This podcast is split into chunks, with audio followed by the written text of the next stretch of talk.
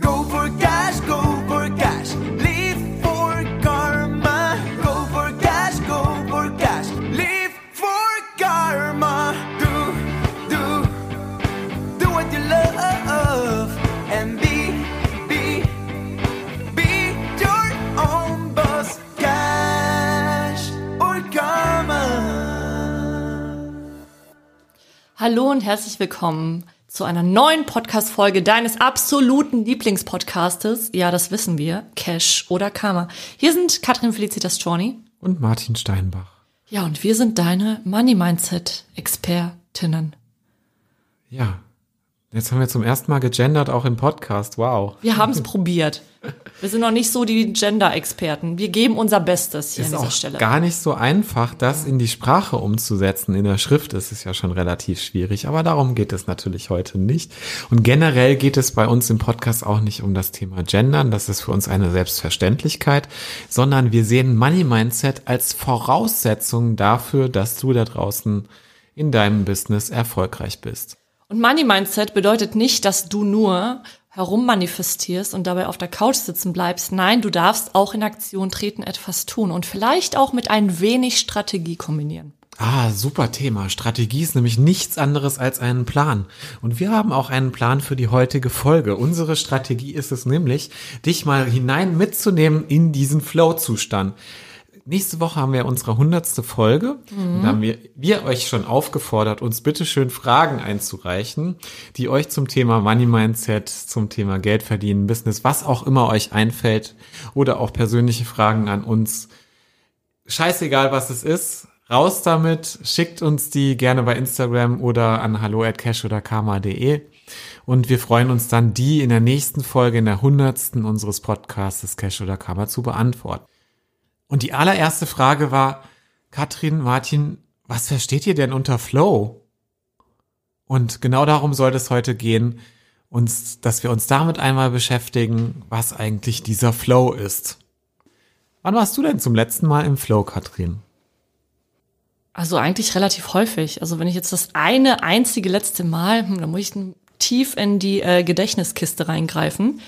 Ähm, tatsächlich beim Arbeiten, beim Schreiben. Also ich irgendwie letztens so ein bisschen so Social Media gemacht habe, anfing Sachen zu schreiben, auf einmal kam eine Idee, dann hat sich nochmal eine Idee draufgesetzt, dann kam noch die nächste Idee und dann irgendwann gucke ich auf die Uhr und dann ist schon so 18.30 und ich so, ach Mist, ich habe voll Hunger, seit Stunden nichts getrunken, nicht auf dem Klo gewesen. Ja, ich denke mal, das war der Flow, von Ja. dem du sprichst. Das ist der Flow, von dem ich gerade spreche, richtig. Das ist dann, wenn wir quasi loslassen, alles da draußen und voll in unserer Tätigkeit versinken. Und mich erinnert das ja persönlich auch immer an meine Kindheit. Wenn ich angefangen habe, Playmobil zu spielen, also ich habe auch Lego gespielt, ich habe auch Play- Playmobil gespielt, bei beiden Dingen konnte ein Flow-Zustand entstehen. Da bin ich dann so richtig drin versunken. Da konnte es, konnten Stunden später sein. Ich habe alleine gespielt und äh, habe irgendwie meine Ritterburgen gebaut, habe hab die alle aufgebaut, habe dann da drin irgendwelche Szenen nachgespielt und nachdem das alles beendet war, kam dann aber auch so ein bisschen wieder so ein Zustand der erneuten Langeweile. Ich muss ja ehrlich zugeben, ich habe irgendwie vor dieser Podcast-Folge auch ein wenig mal mir Gedanken dazu machen müssen, was für mich persönlich überhaupt Flow bedeutet. Weil Flow ist wieder mal so ein Begriff irgendwie wie Money Mindset oder wie Mindset allgemein. Alle werfen irgendwie damit rum. Aber ich wusste, ich, es war für mich nicht greifbar. Ich konnte überhaupt nicht so richtig greifen, was denn Flow jetzt eigentlich bedeutet. So vom, ähm, rein vom Rationalen, auf der rationalen Ebene. Ja, Und? weil ich bin eher so der emotionale Typ. Und ich musste tatsächlich in der Erinnerungskiste ganz viel rumgraben. Und dann ist mir mal aufgefallen, dass ich super häufig früher im Flow-Zustand war, also jetzt nicht unbedingt in meiner Kindheit, aber in meiner Jugend, als ich nämlich Theater gespielt habe und Schauspielerin war. Ach, guck. Ja, und da jedes Mal, sobald ich die Bühne betreten habe, das Licht anging, ja, war ich in einem Zustand vom Flow, also komplett, weil es hat mich immer ein wenig über meine eigene Grenze hinaus gepusht, weil es ist, ich fand es jedes Mal aufs Neue wieder ein wenig beängstigend, nach draußen zu gehen, eine Rolle zu spielen, einen Text aufzusagen oder auch das, was wir heute tun mit Cash or Karma, wenn wir zum Beispiel vor Publikum sprechen, ja, online. Ähm, das ist jedes Mal eine kleine Überwindung gewesen, aber in dem Moment, wenn das Licht angeht, zack, war ich da, präsent, bam, und es ging los. Ich habe völlig die Zeit vergessen, auf nichts geachtet. Ja, Du hast zwei Punkte darin gesagt, über die würde ich gerne nochmal vertieft sprechen. Das eine ist das Thema Spielen. Das heißt, dieser Spielzustand ist etwas, was uns wirklich in den Flow-Zustand bringt oder was überhaupt dafür sorgt, dass wir im, oder was am besten beschreibt, was der Flow-Zustand ist. Und das andere war, eine Rolle zu spielen. Wie war das denn für dich, wenn du wirklich auf der Bühne standst? Hast du dann eine Rolle gespielt? Oder was, was heißt eine Rolle spielen? nee, ich bin es geworden. Genau. Ich war es dann. Genau darauf wollte ich nämlich hinaus. Das ist es eigentlich, dass wir dann voll und ganz darin aufgehen. Das heißt, wenn wir uns ein Kind anschauen, was irgendwie, weiß ich nicht, ähm, ich habe beispielsweise jetzt zum Thema Gender-Thematik, ich habe früher auch Familie gespielt. So, da war ich genauso Mutter wie Vater und da gab es Kinder, das waren meine Stofftiere. Süß. So. Und ich habe natürlich voll und ganz mich dem hingegeben. So. Und da war es völlig egal, wer. Ich habe ja nicht eine Rolle gespielt und mir kurz überlegt, okay, jetzt könnte, könntest du das ja mal so machen oder mal so machen, sondern all das, was ich bisher so erlebt hatte, habe ich voll in diese Rolle reingepackt und, und intuitiv gehandelt, wie würde derjenige denn gerade das machen, wenn, wenn er, wenn, wenn ich wirklich, ich bin ja derjenige, ne? so, also anders ausgedrückt, anders ausgedrückt, wenn wir Pippi Langstrumpf spielen als Kind, dann sind wir Pippi Langstrumpf. Ja. Und ähm, was, was ja beim Spiel, woran erkenne ich denn, dass ich im Spiel bin? Was würdest du sagen? Ja, eben genau solche Dinge, dass ähm, es super leicht ist, es wahnsinnig viel Spaß macht, es Freude macht, wir oder ich gar nicht in dieses Nachdenken komme, also etwas zerdenken, sondern aktiv Dinge tun, äh, Dinge tue mit einem sehr guten und positiven Gefühl. Es macht einfach total viel Spaß und ich bin automatisch auch im Austausch. Ohne dass sich dafür jemand lobt. Ja, Ne? wundervoll, ja. Also es gibt auch keine Außenwelt, die dabei irgendwie existiert, sondern es kann ja da, dabei auch dazu kommen, dass jemand die ganze Zeit schon mit dir redet und du bist immer noch da drin. Mein Bruder beispielsweise, wenn der Gitarre gespielt hat, elf Jahre älter als ich und wenn der irgendwie mit 18, 19 auf seiner Gitarre rumgeklimpert hat und es gab Abendessen und ich als Siebenjähriger kam da rein, ich musste den quasi wegzerren von seinem Stuhl, weil der so im Flow war, der hat mich überhaupt nicht beachtet, der hat einfach weitergespielt. Dem war das scheißegal. so.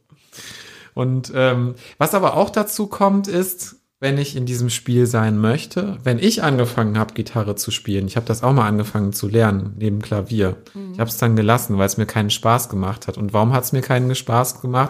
Weil ich mich extrem lange damit beschäftigen müsste, um diese Technik zu erlernen. Ich fand Klavierspielen schon schwierig.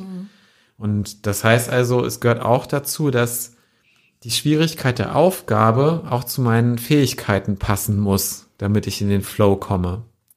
Weißt du, was ich meine? Ja, total, auf jeden Fall. Also es gibt ja auch diesen, diesen bekannten Spruch, den ich weiß gar nicht mehr, wer das schon wieder irgendwie rausgehauen hat vor ein paar Jahren.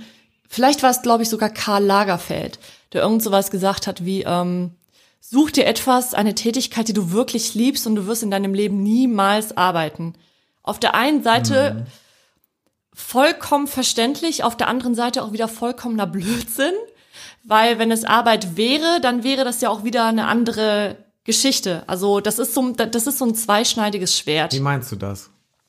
Im Grunde wollte er mit dieser Aussage ja nur sagen, dass wenn wir eine Tätigkeit spielerisch betrachten, so wie, wie du es gerade auch erläutert hast, in diesem Flow-Zustand drin sind und spielen, dann ist es ja keine klassische Arbeit mehr in dem Sinne. Wir fühlt arbeiten sich einfach nicht genau. so an. Jedoch das, äh, das zweischneidige Schwert an dieser ganzen Geschichte ist auch schon wieder, wir arbeiten aber leider immer noch in einem sehr klassischen System. 9 to 5, mit einer Stunde Mittagspause. Wir haben Präsenzzeiten, müssen dann und dann im Büro sein, müssen dann und dann in, in ein Meeting. Und dann gibt es im, natürlich ganz viele Menschen, die zu diesem zu diesem Zitat auch gesagt haben, naja, das ist eigentlich Bullshit, weil wie kann ich einen Flow-Zustand erleben, wenn ich doch in diesen Regeln gefangen bin und dadurch in diesen Stress reinkomme, weil ich kann dann meine Arbeit nur noch schwer als Spaß ansehen, wenn ich diese ganzen Regeln befolgen muss. Und dazu kommen wir noch zu einem wei- weiteren wichtigen Punkt, dass ich auch über diese Situation zumindest ja, ich weiß gar nicht, ob bewusst oder unbewusst, aber ich, dass ich die Kontrolle darüber habe. Dass ich die Kontrolle über meine Situation habe. Und das hat nichts mit Festklammern, Sicherheitsbewusstsein, Angst zu tun, sondern die Macht in der Hand zu haben, diese Situation auch verändern zu können bei Bedarf, wenn ich es denn möchte. Und natürlich haben wir in klassischen ähm, Lohnarbeitsverhältnissen genau diese Situation natürlich ein Stück weit nicht. Aber ich glaube auch, dass es dort möglich ist, in einen gewissen Flow-Zustand reinzukommen, Wie denn? Was meinst du? Indem ich es trainiere. Also vielleicht ist es sinnvoll, da noch mal genauer hinzuschauen, was eigentlich dieser Flow-Zustand ist. Und jetzt gibt es einen ähm, amerikanischen Wissenschaftler ungar ungarischer Herkunft. Das ist der Mihai Csikszentmihalyi. Jetzt habe ich diesen Namen zigfach geübt mit dir vorher. Ja, das ist wirklich sehr gar nicht kompliziert. so äh, Ja. einfach ist. Äh, also Csikszentmihalyi hat hat das beschrieben als einen Zustand eines schnell ablaufenden Geschehens zwischen Überforderung und Unterforderung. Und was steckt hinter der Überforderung? Das ist meistens auch die Emotion der Angst. Also wenn ich überfordert mit etwas bin, steckt meistens Angst dahinter, dass ich es nicht schaffe, es zu tun, weil mir einfach Dinge fehlen, Wissen oder was Mhm. Ja. auch immer. Zum Beispiel auch mit Stress kann man das ja auch äh, betiteln. Ja, Stress äh, ist ja auch ein Angstsymptom. Genau, genau, die Angst, etwas nicht zu schaffen, ja. So, und das andere ist eben die Unterforderung, das heißt die Langeweile, dass ich damit, dass ich keinen Ansporn da, damit, damit verbinde, dass ich kein, keine Motivation dazu habe. So, und dieser Zustand dazwischen ist der Flow zwischen der Überforderung und der Unterforderung. Was würdest du sagen, was heißt das auf das Alltagsleben übertragen? Wo finden wir da Überforderung, wo haben wir Unterforderung? Ja, Überforderung im ganz klassischen Sinne eben diese Angst-Stress-Situation. Ja, du kriegst irgendwie eine Aufgabe, bist nicht richtig gebrieft worden, zum Beispiel von deinem Chef, deinem Vorgesetzten. Es geht einfach nur darum, irgendwie, du sollst etwas abliefern, ein gewisses Ziel irgendwie im Auge behalten. Du weißt aber gar nicht so genau, warum du das jetzt eigentlich tun sollst. Du hast keine Ahnung, welchen höheren Wohlzweck das jetzt irgendwie gerade dient. Du weißt noch nicht mal genau, ob du das überhaupt richtig kannst. Das sind so diese klassischen Überforderungsaspekte, die ich auch äh, häufig gesehen habe früher in meinen Jobs, also von Kollegen. Ähm, und diese Unter Unterforderungssachen könnten eben zum Beispiel auch sein, ähm, überqualifiziert sein, eine Aufgabe tu tun, auch die so monoton ist, dass ähm, Ja, dass sie dich nicht herausfordert. Ne? ja, oder zum Beispiel eben auch, auch da nicht verstehen, warum diese Sinnhaftigkeit fehlt. Warum muss ich das jetzt eigentlich tun? Dieses stupide Abarbeiten von einer Sache, die ist eigentlich gar nicht förderlich und dienlich dem höheren Wohl, dem, dem was ich dahinter eigentlich zum Beispiel sehe. Ich habe für diesen Unterforderungszustand auch ein schönes Beispiel aus meinem Freundes- und Bekanntenkreis. Ein Freund von mir, der verdient sechsstellig, der ist Einkäufer bei einem Unternehmen und der hat jetzt in der Corona-Zeit quasi nichts zu tun, weil gibt es irgendwie ein paar Gründe dafür, warum er gerade nichts tut. Das heißt, ähm, er versucht gerade die Zeit platt zu sitzen auf seinem Arbeitsplatz. Und das ist nicht das erste Mal, das war bei seinem letzten Arbeitgeber auch schon mal so, und zwar zwei, drei Jahre lang. Das kannst du dir vorstellen, der ist überhaupt nicht glücklich. Ja. Auch wenn er ein sechsstelliges Gehalt mit nach Hause trägt. Ich habe schon zu ihm gesagt, lern doch Sprachen, mach irgendwas, lern Programmieren, äh, worauf, lies Bücher oder keine Ahnung was. Der guckt Serien hoch und runter. Ja, such dir zum Beispiel auch eine Aufgabe in dem Job. Das ist auch ähm, etwas, das wir auch mal in einem in einem Workshop, ich weiß nicht, ob du dich erinnern kannst, Martin, letztes Jahr im Sommer haben wir einen zweitägigen Workshop gegeben für eine von unseren Unternehmerinnen, worum es, da ging es eben genau darum, diesen Flow-Zustand einmal zu erreichen. Und das haben wir getan anhand von diesem Beispiel mit dem Fischmarkt in den USA. Ja, Ja, eben und du- das einige von diesen Faktoren sind eben auch versuch es als Spiel und Freude zu betrachten. Ja. Ja, also such dir irgendwie eine Aufgabe, in der du in so ein Spiel reinkommen kannst. Und mach daraus ein Spiel. Genau. Und sei es nur deine, deine Kollegen zu erheitern. Ja, genau, dann eben ein anderer Flow, also eine andere Möglichkeit wäre eben zum Beispiel auch einem anderen Menschen einen guten Tag zu bescheren oder ähm, gute Gefühle zu bescheren im Laufe des Tages oder zum Beispiel sich eben auch selber eine Tätigkeit zu suchen und sich selbst eine Tätigkeit zu erschaffen, die dich eben aus dieser Unterforderung herausbringt. Musste ich auch sofort dran denken. Warum denn nicht dafür zu sorgen, dass eine Koch-WG gemacht wird auf der Arbeit? Ja. Dass ihr gemeinsam zusammen einfach mal kocht da draußen oder ähm, irgendeine gemeinsame Aktivität zu organisieren oder einfach nur dem Kollegen mal unter die Arme zu greifen, mit ihm einen Kaffee zu trinken, der vielleicht so erscheint, als würde es ihm gerade nicht ganz so gut gehen. Dem einfach mal unter die Arme zu greifen. Und so, sobald wir uns um andere kümmern, entsteht ja auch so eine Art Flow-Zustand. Ja, ja, ja, nur eben nicht, wenn es eben dann auch wieder in diese Überforderung mündet. Ähm, es gibt eben vier verschiedene Möglichkeiten, eben in diesen Flow reinzukommen. So, vielleicht hast du da draußen jetzt so ein Stück weit eine Ahnung davon bekommen, was dieser Flow-Zustand ist und wir sind völlig hunderttausendprozentig davon überzeugt, dass du da draußen auch schon oft genug einen Flow-Zustand hattest. Reflektiere mal für dich, was hat für dich diesen Flow-Zustand herbeigebracht? Wann warst du da drin in diesem Flow-Zustand? Das haben Martin und ich eben getan in der Vorbereitung auf diese Folge und da kamen so viele Erkenntnisse. Zum Beispiel auch Martin hat mir gesagt, er kommt super oft in den Flow-Zustand, wenn er sich um seine Finanzen kümmert. Ja, so ganz klassisch. Sobald ich, er hat vorhin zu mir gesagt, Otto, und sobald ich angefangen habe, mich für die Steuererklärung vorzubereiten, alles zusammengetragen hatte, entstand ein Flow-Zustand. Ja, ab einem gewissen Zeitpunkt. Ja. Das muss ich dazu sagen. Es gehört nicht zu meinen Lieblingsaufgaben. Aber ab dem Zeitpunkt, wo ich alles zusammen habe und wo ich schon die Hälfte eingetragen habe ins Programm, dann entsteht auch ein gewisser Flow-Zustand, weil ich weiß, okay, da kommt, also irgendwie macht das dann auch Spaß. Ich kann das, ich kann das fast selbst gar nicht für mich beschreiben. Oder wenn ich in mein Online-Banking gucke und dann gucke ich auf meine verschiedenen Konten und überlege mir, okay, wofür ist das denn jetzt alles irgendwie? Und was brauche ich dafür? Was brauche ich dafür? Ich habe zum Beispiel auch einen Flow-Zustand, wenn ich auf mein, mein Konto in Anführungsstrichen gucke, auf meine vielen Konten und gucke auf die Kreditkonten, wo ich etliche äh, Euro Schulden noch habe, und zwar für Immobilien. Ähm, ich habe mir mittlerweile eine Routine daraus gemacht, dass ich jeden Monat ähm, schaue, wie der Schuldenstand sinkt. Ja, super. Ne? So, das trage ich in eine Notiz ein auf meinem Handy und Großartig. rechne das immer im Kopf aus, wie viel das weniger wird. Und das Irre ist, jeden Monat trage ich mehr ab, immer zwei, drei Euro mehr. So, da macht das auch Spaß, weil ich mich damit nochmal verbinde. Ja, du wirst lachen. Ich habe tatsächlich auch so einen ähnlichen Zustand, jetzt wo du es erwähnst, wenn ich ähm, mein Haushaltsbuch mir ranhole. Also ich führe jetzt kein klassisches Haushaltsbuch in dem Sinne, sondern ähm, ich weiß, was ich monatlich an Fixkosten habe, welche Ausgaben dazukommen. Und ich rechne mir das auch einmal im Monat immer wieder runter. Da komme ich auch in so eine Art Flow- und Glückszustand mittlerweile, weil mich das total erfüllt, auch zu wissen, wo ich gerade stehe, welche Kapazitäten ich habe und wie ich auch diesen Hebel, den ich ja habe, diesen Geldhebel, wie ich den auch erweitern kann und benutzen kann für mich.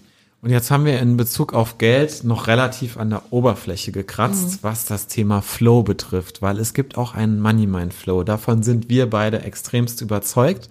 Darum wird es in unserem Money Mind Flow Training gehen und auch in unserer nächsten Podcast Folge. In unserer nächsten Podcast Folge geben wir einen Ausblick, was Flow in Bezug auf Geld bedeutet. Und in dem Training darfst du erwarten, wie du das Ganze auch für dich umsetzen kannst. Das wirst du da dort kennenlernen. Dieses Training kostet einmalig 33 Euro. Das ist eine kleine Investition für zwei Stunden Zeit, Wahrscheinlich eher zweieinhalb Stunden Zeit. vielleicht auch zweieinhalb Stunden Weil wir Zeit auch deine Fragen natürlich alle beantworten werden. Genau, die du mit uns verbringen darfst. Und ja, den Link findest du dazu in unserer Bio, beziehungsweise auch in den Show Notes. Und wir sprechen die nächsten Tage sehr viel über das Thema Flow. Das heißt, bleib gerne dran und schaust dir an und melde dich an, weil die Plätze sind definitiv begrenzt. Die Termine sind am 4. Mai um 19.30 Uhr und am 6. Mai um 10 Uhr morgens. Ja, Ja, wenn dir diese Folge heute gefallen hat, dann freuen wir uns natürlich wie immer über eine Bewertung. Gerne fünf Sterne bei Apple Podcasts und ein Abonnement dieses Podcasts wird natürlich auch gerne gesehen. Genau, und du hast noch bis Montagabend, also bis zum 26. April noch Zeit, all deine Fragen zu, einzureichen für unsere hundertste Podcast-Folge, die ja nächste Woche reinkommt. Also rauskommen wird, denn diese Folge widmen wir wirklich nur dir und euch. Also her mit all den Fragen, ob Und zum dem Flow, Money Flow natürlich. Genau, genau, ob zum Flow, ob zur Anlageberatung, ob zur Altersvorsorge, ob zum, was ist eigentlich dieses Money Mindset und wie kann ich das für mich machen? Ja, schick uns all die Fragen, denn Du wir feiern 100, 100 Jahre Casual Karma. Okay, 100 Folgen. Also, du hast es in der Hand, wie lange diese Folge auch sein wird.